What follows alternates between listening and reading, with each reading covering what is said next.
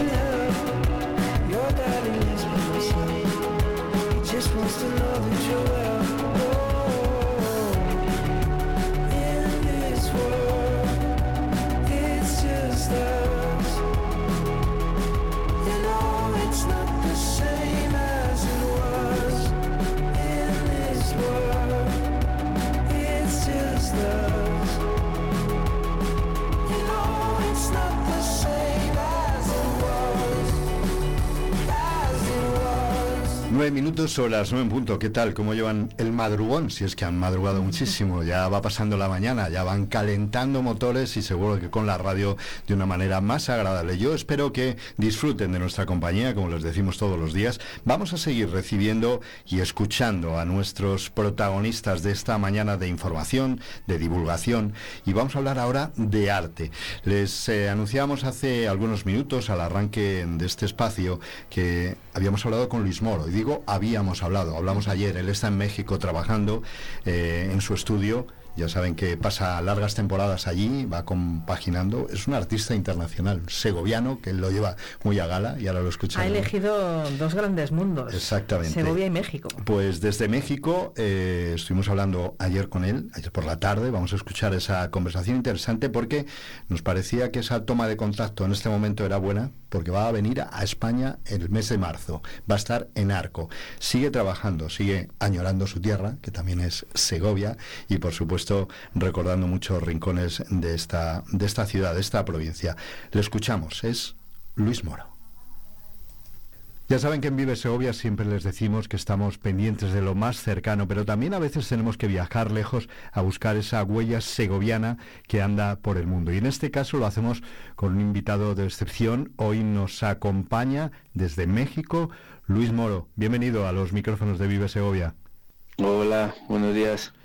Buenos días, eh, es un placer tenerte aquí para hablar de, de tu trabajo. Luis Moro, sobradamente conocido en tierras segovianas y en todo el mundo, porque desde muy joven eh, siempre se dice que tuviste una difusión internacional, Luis, de tu trabajo artístico. ¿Esto es algo que uno se propone desde el principio o es fruto de alguna casualidad, de algún encuentro, de algún contacto que nos esperaba?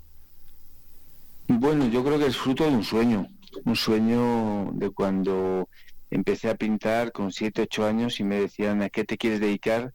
Y yo decía, la pintura. Decía, no, pero de trabajar, ¿en qué te gustaría trabajar?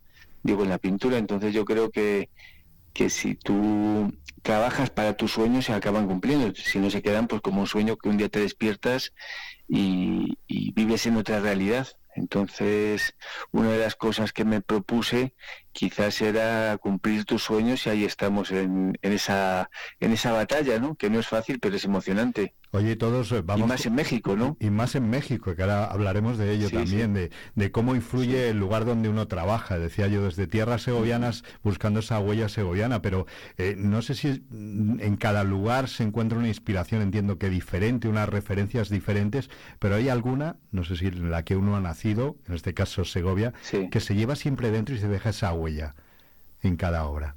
Bueno, en mi caso, por supuesto. Yo siempre eh, llevó Segovia en el corazón y de hecho el corazón que hicimos con las con la marcha de mujeres, ¿no? Las 3.000 mujeres en el acueducto de Segovia, bajo el acueducto de Segovia, el Día de la Madre ya se ha quedado como un símbolo de mi de mi trabajo, de la ciudad. Está todavía ese corazón en el Museo del Vidrio, en la instalación que hicimos en el, el pasillo de y las arcas de recalentado y con un corazón de león que sigue latiendo, le llevamos en plata en México y esas 3.000 mujeres segovianas, ¿no? 3.500 mujeres, pues ahí están en nuestro corazón y seguimos colaborando y esperemos que este año en el Día de la Madre volvamos a colaborar, o sea que Segovia nunca, nunca lo olvido y siempre es lo que me hace también seguir adelante y saber que vuelves a tu ciudad y tienes ahí a tus amigos, que por cierto, hoy aquí es el día del amor y la amistad, San Valentín,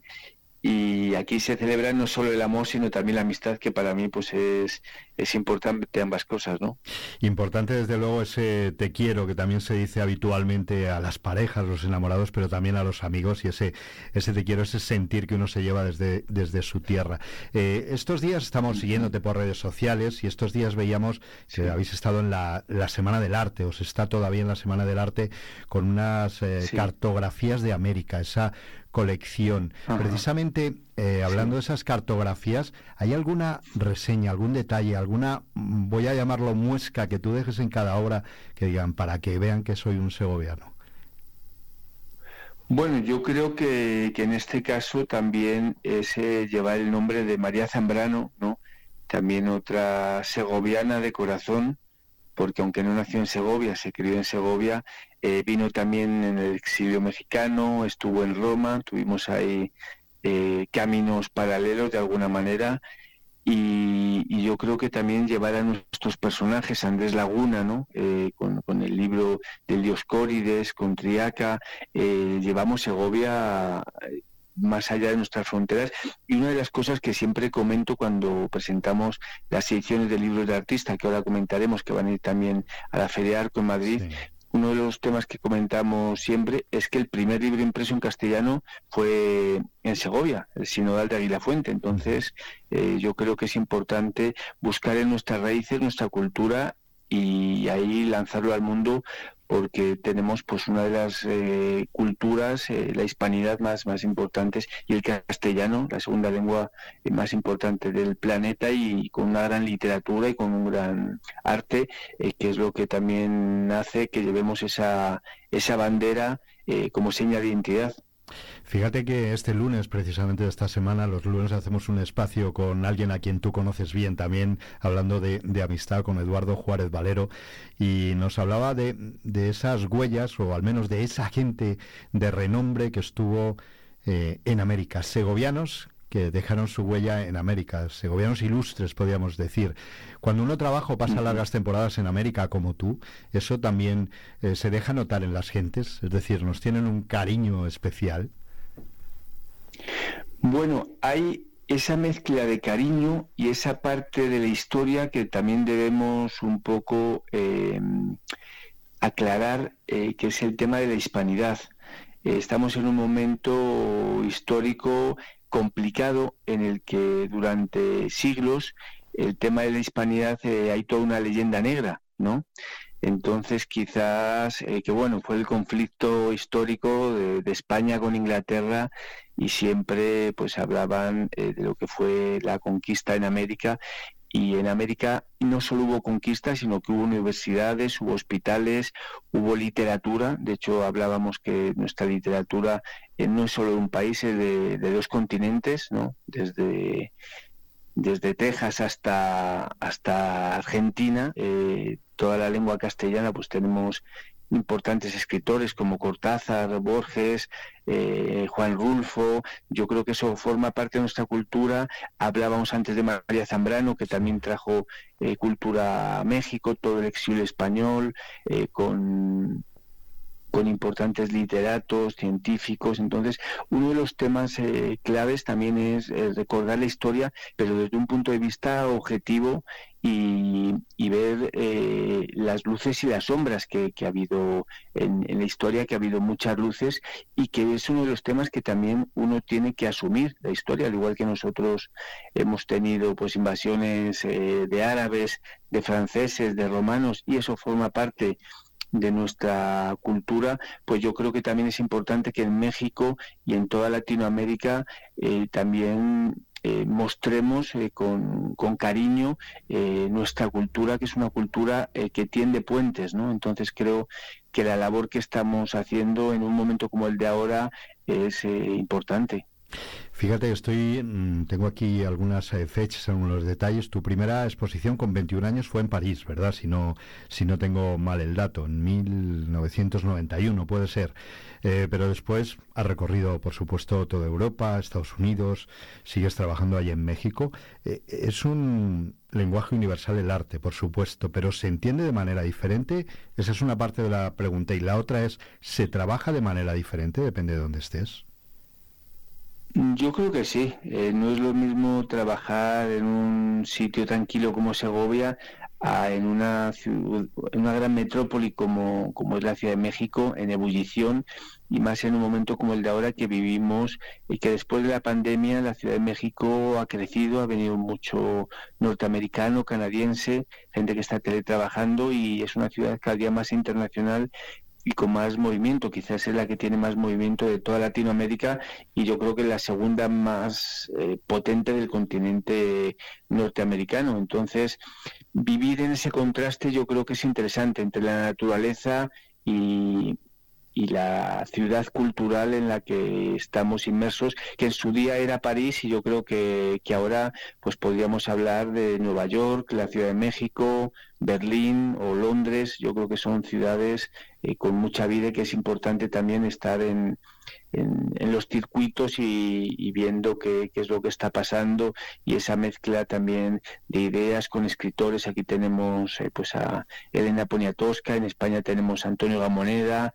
Eh, en Argentina y en Uruguay, por ejemplo, hay David Vitale, entonces yo creo que, que, el estar en contacto con estos personajes, pues yo creo que, que es fundamental y te enriquece, ¿no?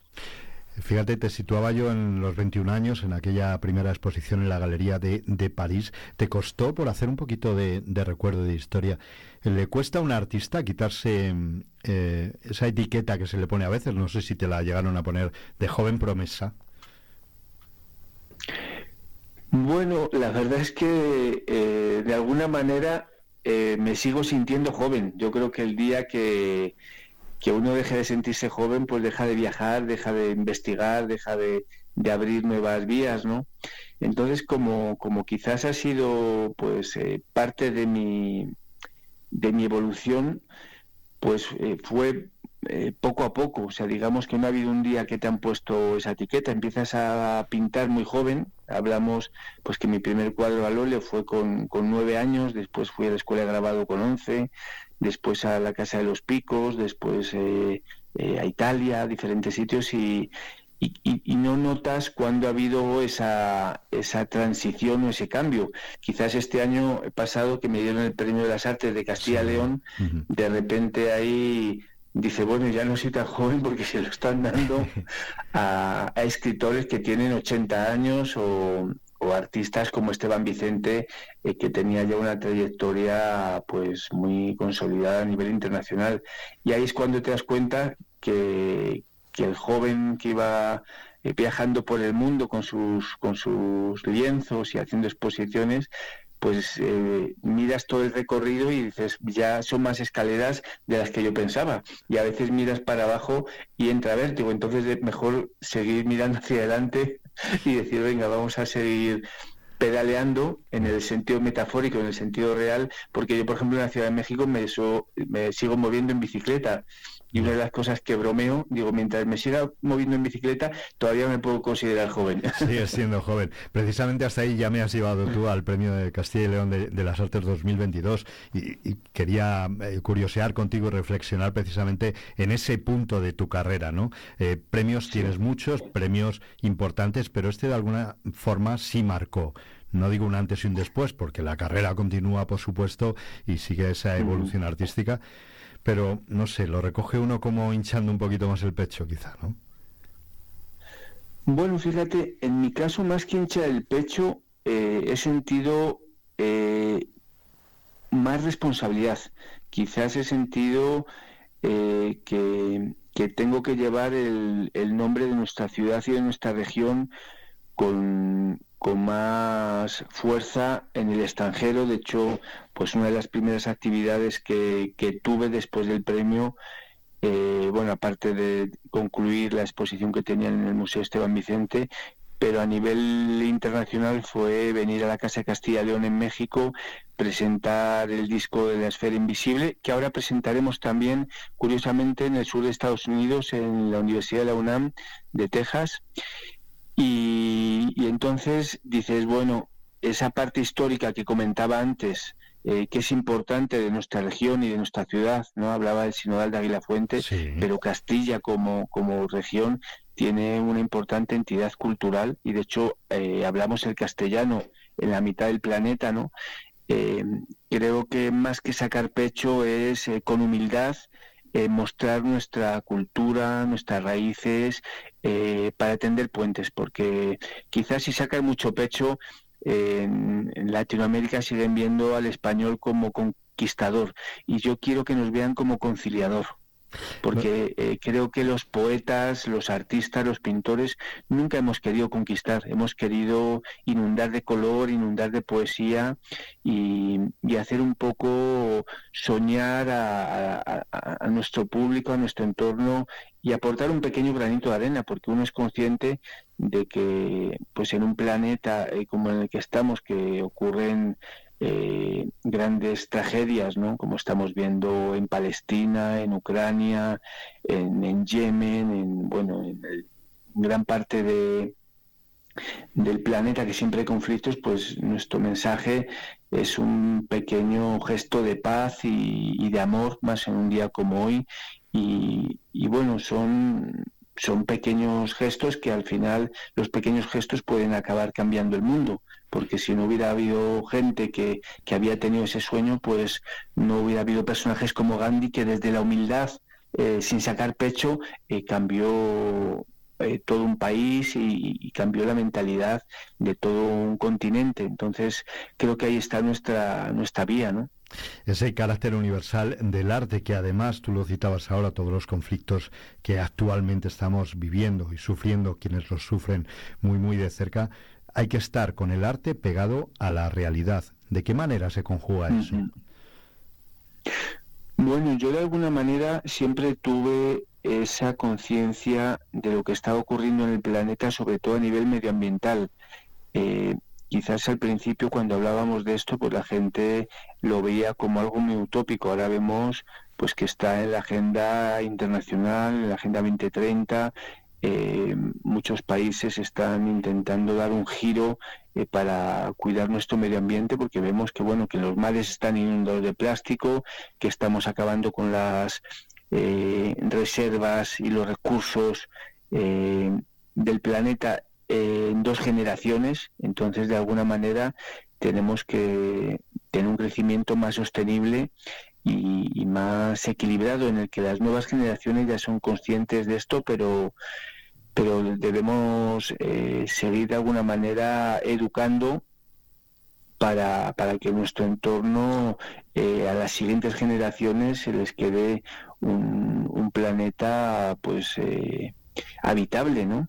no, no tener que ir con máscaras de gas eh, por la calle como, como ocurre, por ejemplo, casi en la Ciudad de México, que hay épocas, yo que me muevo en bicicleta, pues tengo que ir con, con mascarilla. Y habrá un día pues que, cada vez, por ejemplo, lo de las bicicletas, eh, se van haciendo carriles de bici, se va habiendo una conciencia en este tema y yo creo que es una ciudad que en los últimos 15 años que llevo yo aquí ha, ha ido teniendo sus mejoras y por eso también pues eh, es una metrópoli que, que está ganando en vida respecto, por ejemplo, a los años 80, ¿no? que, que era una ciudad inhabitable. Por tanto, eh, pegado, como decías, a la realidad, evolucionando, pero respetando naturaleza, siempre ha sido un tema recurrente en tu obra, esa relación del hombre con la naturaleza también, la relación del hombre con la tradición y la cultura. Y, y quería preguntarte qué relación se establece, porque tú también has trabajado continuamente eh, adaptándote a las nuevas tecnologías. Hablamos mucho ahora de la inteligencia artificial, Luis. Aquí andamos, Sí. como en todo el mundo, preocupados por si se nos descontrola este progreso de la inteligencia artificial. ¿Cómo crees, o si ya te consta que está influyendo en la manera de hacer arte? Bueno, yo como comentas llevo años trabajando con nuevas tecnologías y intentando utilizarlo como una herramienta de conexión con las nuevas generaciones. Lo que sí que veo efectivamente, como hablabas, un, peligro en el tema de la inteligencia artificial, que es una herramienta que hay que utilizar, pero pues eh, te asusta la cantidad de puestos de trabajo, no que se van a quitar, están desapareciendo ya, por ejemplo, de traductores, de ilustradores, de periodistas. En vuestro Sí. ámbito del periodismo ya hay eh, blogs y revistas digitales que están prescindiendo eh, de escritores para, para narrar las historias y, y haciéndolo con inteligencia artificial, que le falta el corazón y el alma que podéis tener un periodista eh, a la hora de hacer una entrevista, de escribir un planteamiento eh, sobre un artículo, sobre una situación. Entonces sí que es un tema bastante delicado y el que tenemos que manejar ese, ese tema con cuidado porque o se legisla bien o al final pues va a ser nuestra propia soga, ¿no? Quizás estamos avanzando demasiado tecnológicamente como para eh, qui- quizás más de lo que de, de lo que está avanzando la sociedad y ahí es donde hay un, un desencuentro, ¿no? Cuando la tecnología que ya de eso eh, avisaron grandes científicos como Einstein, ¿no? Eh, cuando la tele- tecnología nos supere, pues ahí va a ser un elemento en contra. Entonces, bueno, yo lo que estoy intentando a través de la tecnología también dar contenido, eh, incluir la poesía, incluir la música. Hicimos el disco con Four Hands y animaciones eh, musicales, poéticas, e intentamos dar alma a ese tema eh, que carece de alma si no, si no hay eh, gente con una sensibilidad detrás eh, que apueste por, las humanidades, no solo por lo tecnológico eh, como negocio, ¿no? De hecho, a mí, por ejemplo, pues hubo ofertas que tuve de meterme en temas de videojuegos, que ahí es donde había presupuesto, y yo opté pues por seguir con arte y tecnología, que la verdad que, llevar esa bandera es complicado, porque no es lo mismo una obra pictórica que tiene que, que realizas una animación para un cuadro a una animación para un videojuego que compra millones de personas. Entonces ahí es donde uno tiene que elegir entre la calidad o la cantidad. Ajá. Y, y bueno, en, en el mundo del arte pues hemos elegido por, por la calidad, por la sensibilidad, por la poética, por, por esos temas que cada vez están desapareciendo. Por ejemplo, lo de los libros eh, de artista, ¿no? Con grabados y tal, cada vez es un tema pues que, está menos en boga, pero quizás los últimos que lo seguimos haciendo de esta manera, eh, con grabados, con litografías en piedra, pues somos unos románticos, pero claro, no es fácil el, en un mundo tan cambiante, ¿no? El, el seguir con técnicas tradicionales e intentar eh, también eh, combinarlo con las nuevas tecnologías. Entonces, bueno, en, en- en ese, en ese puente de nuevo estamos ahí intentando tender eh, puentes entre culturas, entre modalidades, entre continentes, ahí estamos Bueno, que en esa... te iba a decir que no perdamos esa sensibilidad, ¿no? Trabajar por, con, con humanidad Claro. para trasladarlo finalmente. Yo confío, de verdad, Sí. decías tú que se perderán, o reflexionabas en torno a, a la posibilidad de perder muchos incluidos a nosotros los periodistas, incluso los locutores, ¿no? Con esas eh, copias Sí. que se hacen de, de nuestras voces. Pero yo creo que nunca se alcanzará lo que tú decías, esa, esa reflexión, esa humanidad que podemos poner a la hora de conversar, como estamos haciendo ahora, ¿no? Yo creo que... Yo, yo de hecho, eh, quiero hacer pues desde aquí un- una llamada, por ejemplo, ahora cuando vas a, a una tienda ¿no? Eh, primero intentar comprar en mercadillos, que yo es, eh, aquí por ejemplo hay muchos mercadillos de fruta y tal, pero por ejemplo cuando vas a un supermercado y te ofrecen el cajero automático o la persona que te atiende, yo por ejemplo voy a la persona que me atiende. Porque eh, se lo digo muchas veces, eh, si me llevas al cajero automático, al final eh, tú estás perdiendo el puesto de trabajo. Eh, por ejemplo, en México todavía vas a una gasolinera y te sirven la gasolina eh, una persona, te mide el aceite, te mide el agua, te limpia el cristal, te mide la presión de los neumáticos, cosa que por ejemplo en España vas a una gasolinera y No. en la mayoría ya no te atiende nadie No encuentras a nadie. y te tienes que, que echar eh, tú la gasolina, que tú imagínate que eres una persona anciana o con Parkinson y estás ma- manejando materiales inflamables. Entonces, un tema importante es que sigamos reivindicando lo humano, que te trate una persona, que vayas a un banco y no tengas que ir a un cajero y tú eh, teclear en un cajero automático, sino que te atienda una persona, le comentes tus necesidades, tus, tus problemas, eh, eh, que, que sea humano el trato. humano, Entonces, creo que es importante nuestra nuestra labor de decir, reivindicamos que nos atiendan las personas, que llames por teléfono a un número y no te atienda una máquina que no puedes comentar qué es lo que me está pasando, que digan, marca uno si tal, marca dos si no, es que yo tengo un problema que le quería contar y es que no puedes hablar con nadie. Entonces, quizás eh, no solo los artistas, sino el, eh, la gente en general tenemos que reivindicar que queremos tratar con personas. Y entonces en el mundo del arte eso está muy claro, pero en el mundo de la empresa, de la gestión, está, cada vez nos están llevando más hacia las máquinas y cada vez la inteligencia artificial ahí va a ganar un terreno que es lo que tenemos que decir. Está muy bien como herramienta, pero queremos tratar con personas y que la inteligencia artificial la manejen personas. Mala deriva lleva el mundo si vamos eh, por ahí. Siempre nos quedará el refugio del arte y personas como tú que se mueven por el mundo dejando ese mensaje universal. Y ya que hablamos de movimiento por el mundo, te voy a preguntar cuándo te vamos a tener por aquí. No vas a tardar mucho en venir a España, ¿verdad? Pues ahora en marzo nos podremos ver en la Feria de Arco de Madrid, en la sección de Art Libris, ahí como hablábamos, reivindicando los libros de artista, que por ejemplo la feria Estampa ya, ya esa parte la perdió, que era una feria de grabado y de estampas, como dice el nombre, Sí. Eh, con esa parte artesanal, y quizás el último reducto que nos queda en Arco es eh, los libros de artista, estaremos con la Galería eh, Fontanat de Riaza, que la verdad que está haciendo también una labor importante, nos llevó a la feria La FIC de Bilbao, eh, en otras ocasiones hemos estado con la Galería Rodrigo Juarán, también de Castilla y León, de Arán de Duero, llevando nuestro el nombre de nuestra región por Europa. Entonces seguimos ahí, pues desde las raíces, eh, eh, proyectándonos hacia hacia el hacia el exterior y esta esta vez es con la feria de Arco que va a ser del 6 al 10 de marzo en, en el en el pabellón de IFEMA. Pues eh, te seguiremos de cerca. Quería preguntarte algún detalle cotidiano. ¿Con qué estás ahora mismo? Es decir, ¿qué has tenido que dejar para ponerte a charlar con nosotros o con qué te vas a poner ahora de inmediato? eh, si es que hay alguna obra que esté iniciándose, acabándose, a mitad de camino de creación. Bueno, estoy, estoy terminando estas ediciones eh, de libros de artista para la Feria de Arco. Estoy preparando para Texas la presentación el UNAM, que seguramente sea el 27 de febrero antes de volar.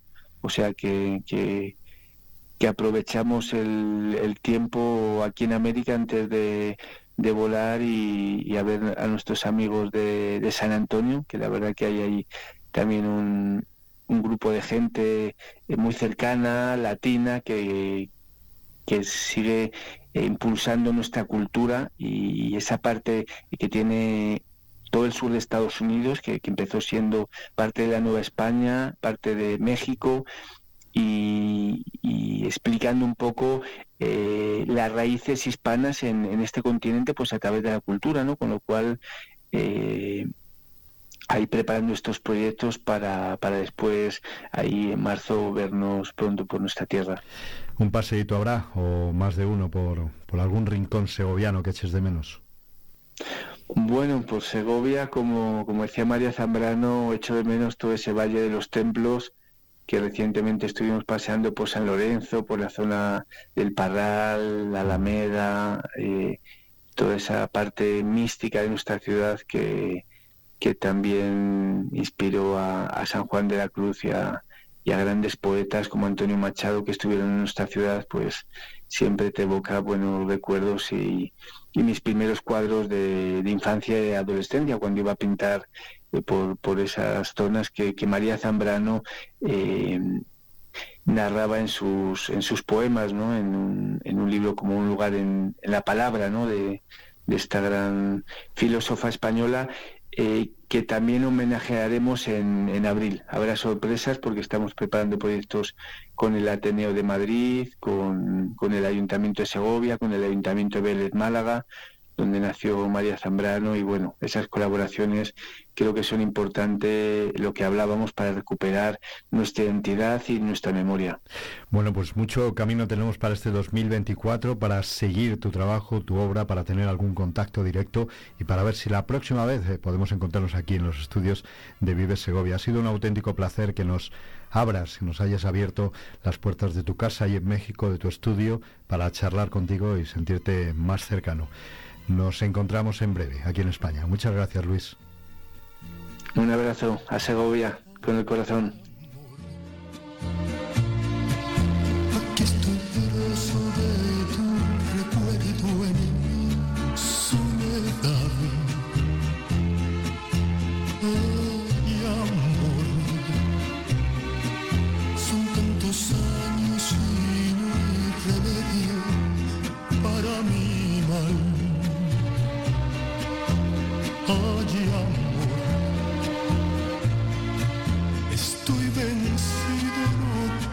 Fuerzas para luchar. Ay, amor, cabe duda que sigo siendo sentimental. ¿Dónde estás? Que cielo cruza sin extrañarme nube perdida.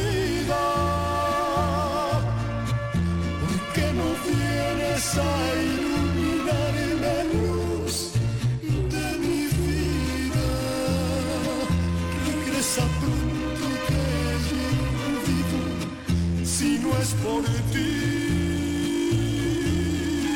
¿Dónde estás?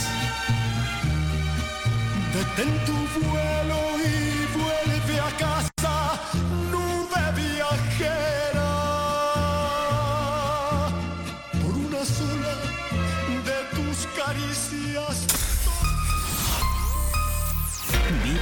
Segovia en el 90.4 de tu FM.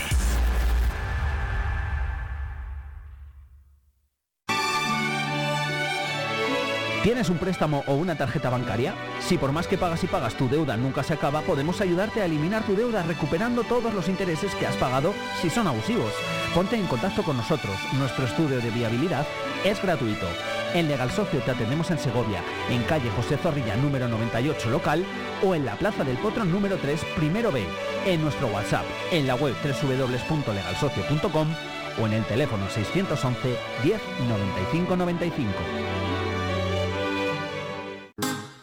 Bienvenidos a Los Naranjos en Torre Caballeros. Descubre la esencia de la cocina valenciana con la mejor especialidad en arroces, fideuás y calderos de pescado y marisco, delicias del mar y recetas exclusivas que te transportarán a Valencia en cada bocado. Los Naranjos, tu rincón de auténtico sabor en el corazón de Torre Caballeros. Visítanos y disfruta de una experiencia gastronómica única en Los Naranjos.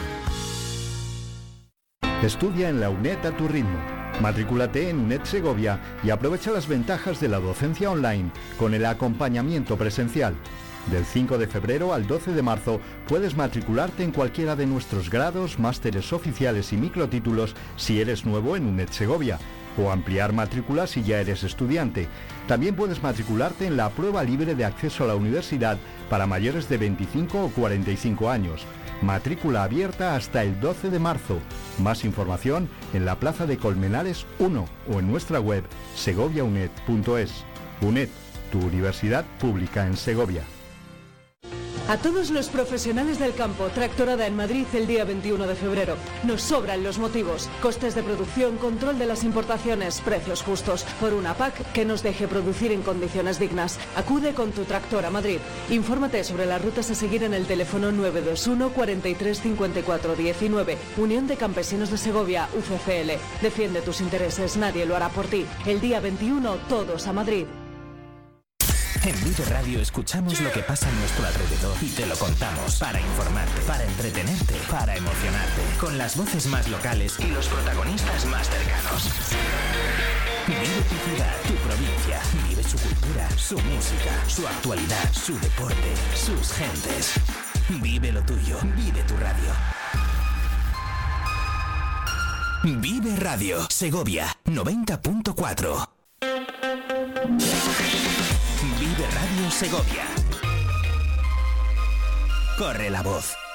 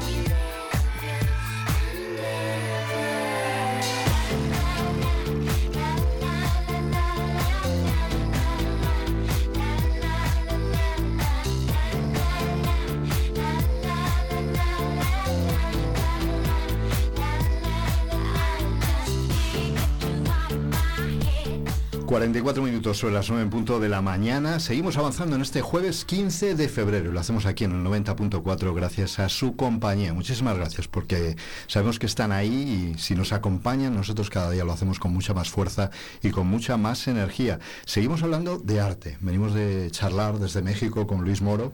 Nos venimos ya a Segovia y vamos a seguir hablando de arte con artistas finalmente, con Juan Misis, fotógrafo. Muchísimas gracias por estar en Vive Segovia, Juan.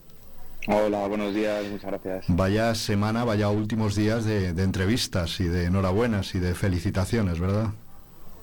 Sí, la verdad que la verdad es que sí, llevamos una semana un poquito así intensa, como decís, de bueno, pues sí, de, de reconocimientos a familiares, amigos y medios de comunicación y demás, pues pues bueno, súper agradecido, la verdad. Como todo el mundo sabrá ya aquí en Segovia, porque se ha hablado tanto, como decíamos en esas entrevistas, en, todos los medios de comunicación, pues te has alzado con el galardón al mejor fotógrafo de España en arte ilustrativo. Lo voy a decir completo y voy a decir la, la abreviatura que me gusta mucho. ¿vale? Esto ha sido en el Congreso de Calificaciones de Fotografía y Vídeo de la Federación Española de Fotografía e Imagen, FEPFI. ¿Lo he dicho bien? Lo ha, Vale. lo ha cogido a la primera, ¿eh? Bueno, Juan, lo ha cogido bien, Alberto. Bueno, eh, has estado nominado con dos de esas fotografías a esta categoría, ¿no? Arte ilustrativo.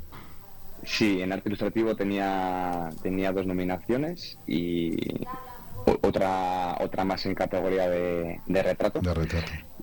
Sí, y bueno, pues es la, la inmensa suerte de, de este año pues poder recibir el, el premio. Eh, Suena, yo sé que va a sonar un poco atópico, pero bueno, no me lo, no me lo esperaban cuando dijeron el nombre, la verdad que no, no me lo terminaba de creer, porque bueno, yo siempre es una categoría que me gusta mucho preparar obras, eh, la que me gusta inmiscuirme un poquito en el mundo eh, de lo conceptual y demás, y otros años sí he logrado alguna nominación en, en esta categoría, pero os digo, este año no esperaba para nada de haber ganado yo Bueno, el premio. la insistencia al final ha dado sus frutos, el presentarse todos los años. Tiene algo especial este certamen porque el jurado finalmente está compuesto de, de compañeros de profesión, ¿no? Es un reconocimiento Sí, algo especial, ¿no? ¿Es que, perdón? No, decía que es un reconocimiento un poco especial también, ¿no? Viniendo de quien viene. Sí, sí, sí. Los, premios FEFI eh, son los premios eh, más importantes que organiza la, Federación Española de, Fotografía. Entonces, el jurado está compuesto pues por gente que ya lleva un bagaje de años y galardones y premios y demás. Entonces está compuesto pues por figuras de lo más importante del panorama español. Incluso creo que este año también ha- había algún juez de categoría internacional, también fotógrafos internacionales que han juzgado las, las obras. Entonces sí, el, el nivel era, vamos, como todos los años, es altísimo y pues pensando pues que la fotografía esta las están juzgando pues gente con un conocimiento de la fotografía muy alto, con un conocimiento de arte muy alto. Entonces, eh, bueno, es que estoy casi sin palabras. eh. Emocionado. Oye, descríbenos, estamos en la radio, pero tenemos que ver esa fotografía que nos encontramos en ella.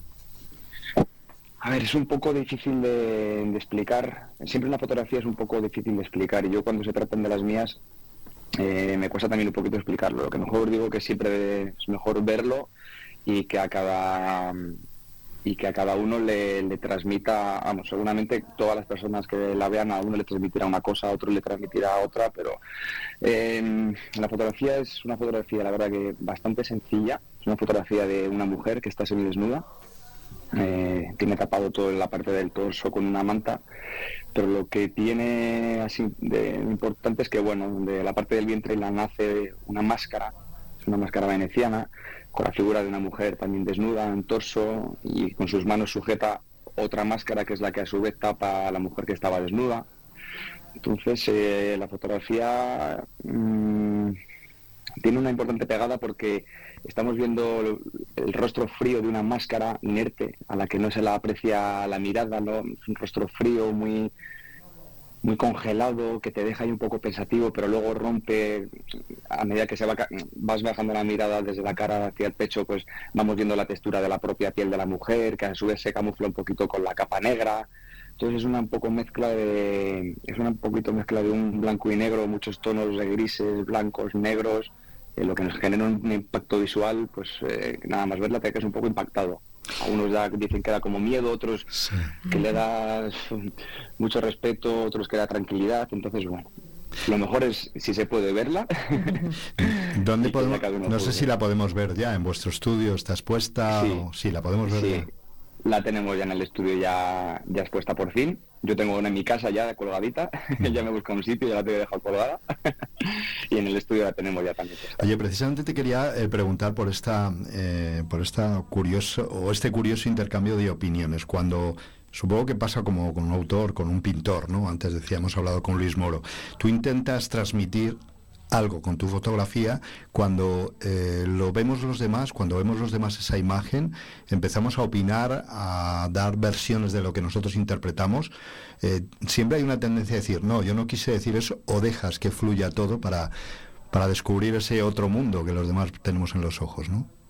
Sí, es mejor dejarlo fluir, porque cada, cada persona tiene su opinión, cada persona tiene un criterio y una forma de, de ver e interpretar las cosas, que yo creo que eso es lo bonito que, que tiene el arte en general. Fotografía, de pintura, de, incluso si te vas a un artista, a un cantante, interpretar de una manera que habrá gente que le encante su interpretación y otros a lo mejor que les cueste un poquito. Entonces yo eh, lo primero que siempre hago con, con, con este tipo de obras o con fotografías personales mías es que me guste a mí. Busco algo que me impacte a mí, que sea lo que yo a lo mejor he estado buscando durante tiempo y no he logrado. Y busco más esa, esa parte que a lo mejor el intentar agradar a, a todo el mundo, porque está claro que obviamente, eh, y más a día de hoy, es imposible.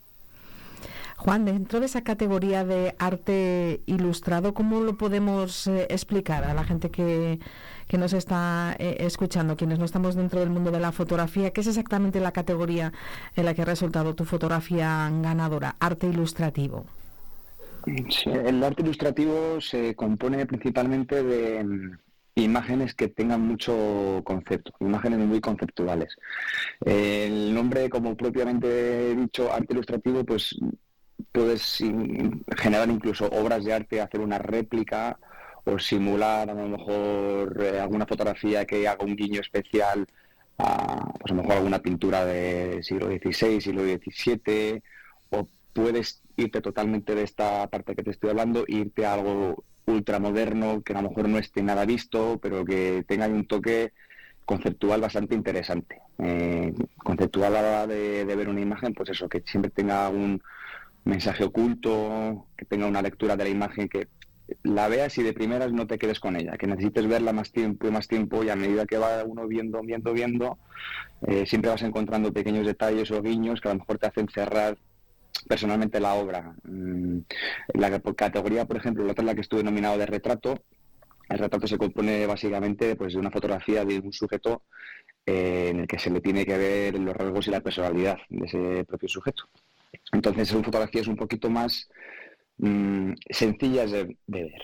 No es que sean más fáciles ni nada por el estilo, eh, incluso al revés, porque retrato es una categoría, es la categoría fetiche por, por fotografía. eh.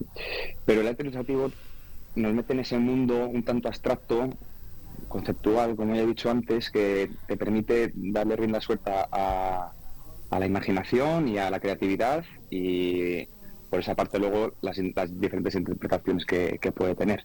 Juan, ¿qué tiempo tardó o tardasteis en la sesión para conseguir esta imagen? ¿Cuánto tiempo de preparación? poco. Muy poco, sí.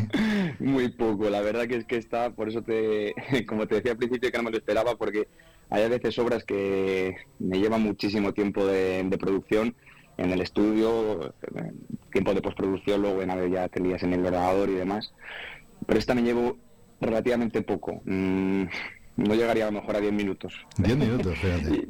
Yo para mí estoy muy contento porque otras fotografías sí que se preparan un poquito más eh, con cabeza, vas ahí más despacio o tienes mucha producción en el estudio para montar y diferentes esquemas de iluminación y demás, pero esta relativamente poquito. Tenía muy claro la idea que tenía, tenía bastante claro ya en casa cuando, cuando, cuando se me generó esta idea el tipo de iluminación que iba a generar y la vestimenta y, el objeto importante que era la máscara. Entonces, no tiene tampoco mucho, mucho de producción ni de preparación. Una buena iluminación, sí que es verdad que cuando bajamos al estudio, cuando bajo al estudio, perdón, y me pongo a iluminar o tal, siempre hay que estar un poquito pendiente de, de que caiga la luz donde tú la quieres, de que la densidad sea la correcta y demás. Aunque luego en, en postproducción lo podamos nosotros apañar un, eh, un poquito, pero en esta lo tenía bastante, bastante claro y la verdad que es que fue llegar y en 10 minutos o algo menos ya dije, la tengo. Bueno, llegar, lle- llegar y besar el santo y conseguir el, el- el galardón.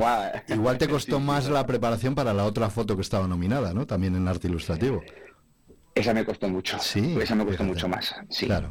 La, la otra preparación, sí, es un, es un guiño a la mitología de, de Dafne y Apolo.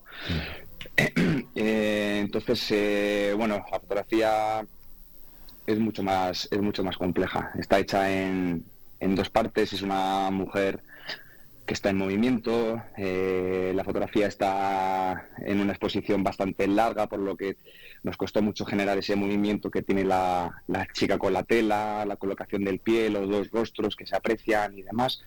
Entonces es así que estuvimos bastante, bastante tiempo tirando con mucha calma, pero hasta que consigues esa toma, hasta que yo conseguí esa toma que justo quería, me llevó bastante, bastante tiempo de producción en el estudio, de estar en el estudio un buen ratito, tomarse una pausa, volver a intentarlo y, y demás. Oye, tenemos que hablar también de otra fotografía que también ha recibido un reconocimiento como la mejor foto del año, o la más puntuada, ¿no? No sé exactamente cómo es la categoría. Sí. Esa foto de, Sí, un, sí, de un perrete, además, ¿no? sí, es, es- esa foto es de- del perro de, de una clienta de Bruno, Sí. en la que en el certamen de, en el certamen de calificaciones de, de la federación pues obtuvo la obtuvo la máxima puntuación por parte del, del jurado y es otro reconocimiento que se le otorga al fotógrafo. Y esa es la verdad que, mira, nosotros todos los años en el estudio hacemos una campaña de, de mascotas. Sí. Abrimos campaña de mascotas pues para que vengan pues los nenes, las nenas, eh, los papis perrunos, por así decirlo, las mamis perrunas, con, sus con sus animalillos o sus gatos o lo que tengan y les hacemos una, una sesión para que se lleven unas fotografías a casa pues un poquito originales y demás. Y la verdad que cuando vino Bruno, el perro, tenía, bueno, es que yo nada más verle impactaba muchísimo ese perro, porque es súper grande. ¿Qué raza es? Perdona, Juan. ¿Qué raza es Bruno? Es, eh, yo creo que es un bulldog. Ajá. Yo creo que es bulldog, pero a lo mejor es bulldog y tiene una rama de algo que se me escapará a mí. Pero es un bulldog de estos súper, súper grandotes. A lo mejor no son de estos chiquinines que a lo mejor hemos... O sea, eh, bulldog inglés más que... Seguramente, ¿no? Un bulldog no inglés. si- Sí, inglés, pues si tú lo dices seguro que... No, digo, si dices que es compactito, si es grandote. Porque el bulldog Era francés suele ser más chiquinino. Eso, eso, los, los chiquinines. No, estos eran los... Sería un bulldog inglés porque era enorme. Y le viste, le viste ya con un carácter especial para la foto, ¿no? Especial porque era súper bueno, un perro súper pasivo, aunque cuando estás con él está ahí, ah, ah, ahí súper grande que parece que te va a dar un bocado. Pero le vi súper pasivo, le vi súper tranquilo. eh, a la dueña la vi con una confianza en mí que, que la idea surgió de ahí. Pues ella vino con su, con su perro a hacerse una sesión y estuvimos trabajando con ella un ratito en el estudio y cuando luego ya terminamos estuvimos charlando y para acá, para allá y bueno, la propuse hacer un trabajo con el perro un poquito, un poquito más especial dedicado a lo que, a lo que yo hago. Y bueno, la, la chica Ana se prestó con los ojos cerrados y sí, tuvimos la suerte de tuve la suerte de, de que fuese la fotografía más puntuada con la foto del retrato de, de ese perro comiendo sushi. verdad que sí. Es una pasada. Oye, Y- ¿se está recuperando o se debería recuperar más el gusto por las fotos en papel? Lo digo porque estamos todos con las fotos digitales para subir a redes sociales, pero al final ese gusto por la fotografía en papel, hombre, entiendo que cuando uno quiere tener una fotografía enmarcada, sí, pero no sé si eso ya se está perdiendo, vosotros que trabajáis al día a día en el estudio. Sí, esto se va perdiendo desde el año 2000 aproximadamente, cuando apareció la era digital, se empezó a perder, a perder todo. ¿Por qué se empezó a perder? Porque la fotografía, desde que se inició, desde que se inventó, eh, siempre ha sido papel. Es que fotografía es igual a papel, siempre, de toda la vida.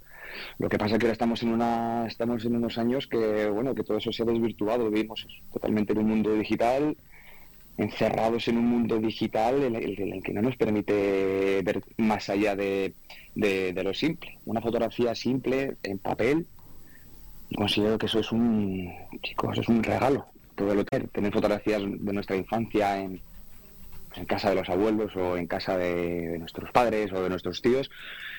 Eso es un inmenso regalo, poder coger un álbum o una carpeta y abrirla y que haya fotografías, que las puedas oler, las puedas tocar, ese tacto tan característicos que tienen. Entonces, claro, eh, todo esto se está perdiendo. Estamos ahora mismo todo el mundo con los móviles en un bolsillo, embobados. Hacemos muchísimas fotos, muchísimas fotos, más que nunca se hacen y se revelan menos que nunca. Es que es lo más contradictorio del planeta. Porque claro, no es que a lo mejor uno se vaya de viaje a las 2.000, 3.000 fotos y esas 2.000, 3.000 fotos tengan que ir a papel, no hombre, eso, eso no es. Pero que te quedes con tus 100, 200 mejores fotos de ese viaje importante, que las tengas en tu casa guardadas, yo creo que eso, vamos, eh, considero que no tiene precio. Es un tesoro. Principalmente, principalmente porque eh, si echamos la vista un poco atrás, cuando nosotros empezamos a almacenar fotografías en formato digital, vosotros os acordáis, empezamos con disquetes, Sí. luego teníamos CDs, de los CDs hemos pasado a los USBs, ahora estamos ya en una, en una nube digital, virtual, que es lo que nos deparará esto en unos años. Es que si perdemos las raíces de, si perdemos las raíces de la palabra fotografía, yo creo que vamos, eh, que vamos por, por mal camino. Conservar ese gusto por abrir una vieja caja de zapatos llena de fotografías, ese taco de fotos y ver cómo, cómo eran las cosas. Entonces, ese tacto, ese olor que tú decías, el tacto del papel. Bueno, pues esperemos que, que se, no sé si se recupere, pero que no se pierda del todo, desde luego. Eh, Juan, enhorabuena por el trabajo. Eh, por cierto, ya que hablamos de redes sociales, podemos encontrar tus trabajos en Instagram, por ejemplo, podemos seguirte. Sí, eh, arroba Juan Misis. Lo, lo digo un poco, co- lo, lo- lo digo como preguntando, es que cre- creo que es ese, sí. Eh, arroba, arroba Juan Misis. Ahí tengo colgadas, sí, pues eh, las obras de este año y las de otros años anteriores, pues, pues bueno, pues si alguno esté interesado en verlas, pues ahí las tengo. ¿La foto ganadora está ahí también? Sí, Vale. ahí las tenéis, vale. Muy bien, pues ya lo saben todos. Y la de ustedes. Bruno. Y la de Bruno. Y la de Bruno. No nos la vamos a perder. Pues enhorabuena. Seguro que volvemos a encontrarnos aquí en los micrófonos de Vive Segoya porque estoy seguro que seguirás apostando por, por nuevos certámenes, habrá próximas citas y seguirás destacando como lo vienes haciendo desde hace ya mucho tiempo. Gracias. Gracias, Juan. Muchísimas gracias, chicos. Un saludo. Vive la mañana Segovia con Alberto Guerrero.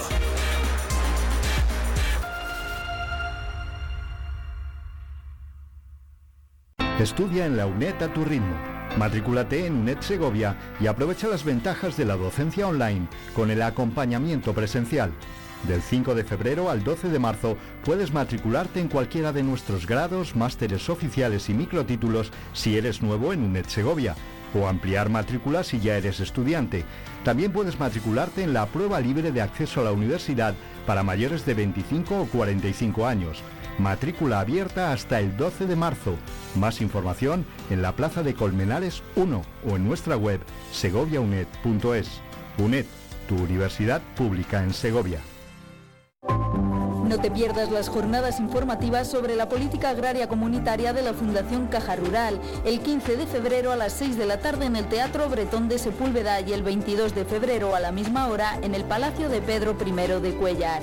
Caja Viva, Caja Rural, con los agricultores y ganaderos de Segovia. Del 19 al 23 de febrero vuelven los 5 días del Dorado. Disfruta de la calidad y del delicioso sabor del cochinillo de Segovia en cualquiera de los 24 restaurantes integrados en la marca de garantía. Como agradecimiento a nuestros fieles comensales, nos haremos cargo de la mitad del precio de la ración que figure en la carta. Cochinillo de Segovia, marca de garantía. Nos impulsa Junta de Castilla y León. El Ayuntamiento de Segovia ha preparado del 10 al 18 de febrero el carnaval. Prepárate para disfrutar del desfile de comparsas, el cántico de coplas que llenará la ciudad de alegría, un desfile infantil lleno de ternura y diversión, un gran baile de carnaval que te hará mover los pies al ritmo más festivo. Así que no te pierdas ni un segundo de esta celebración única. Ven con tus amigos y familiares y únete a la diversión en el Carnaval de Segovia. Te esperamos. Ayuntamiento de Segovia.